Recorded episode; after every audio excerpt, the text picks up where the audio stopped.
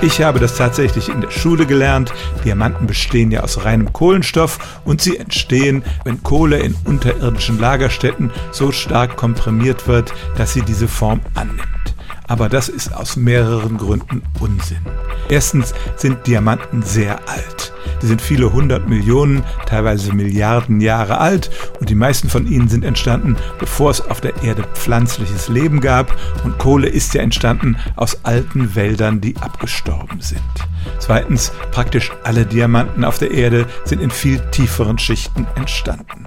Die tiefsten Kohleflöze sind ein paar Kilometer unter der Erdoberfläche, Diamanten aber sind im Erdmantel entstanden, in Tiefen zwischen 250 und 800 Kilometern. Dort herrschen Temperaturen von über 1000 Grad und eben ein riesiger Druck und der führt dazu, dass sich die Kohlenstoffatome zu diesem charakteristischen Kristall arrangieren und sich dann diese dauerhaften Diamanten bilden.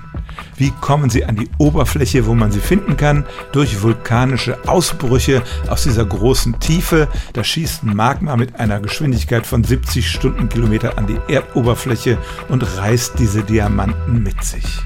Also, dass Diamanten aus komprimierter Kohle entstehen, das ist eine schöne Geschichte, aber leider ist sie falsch.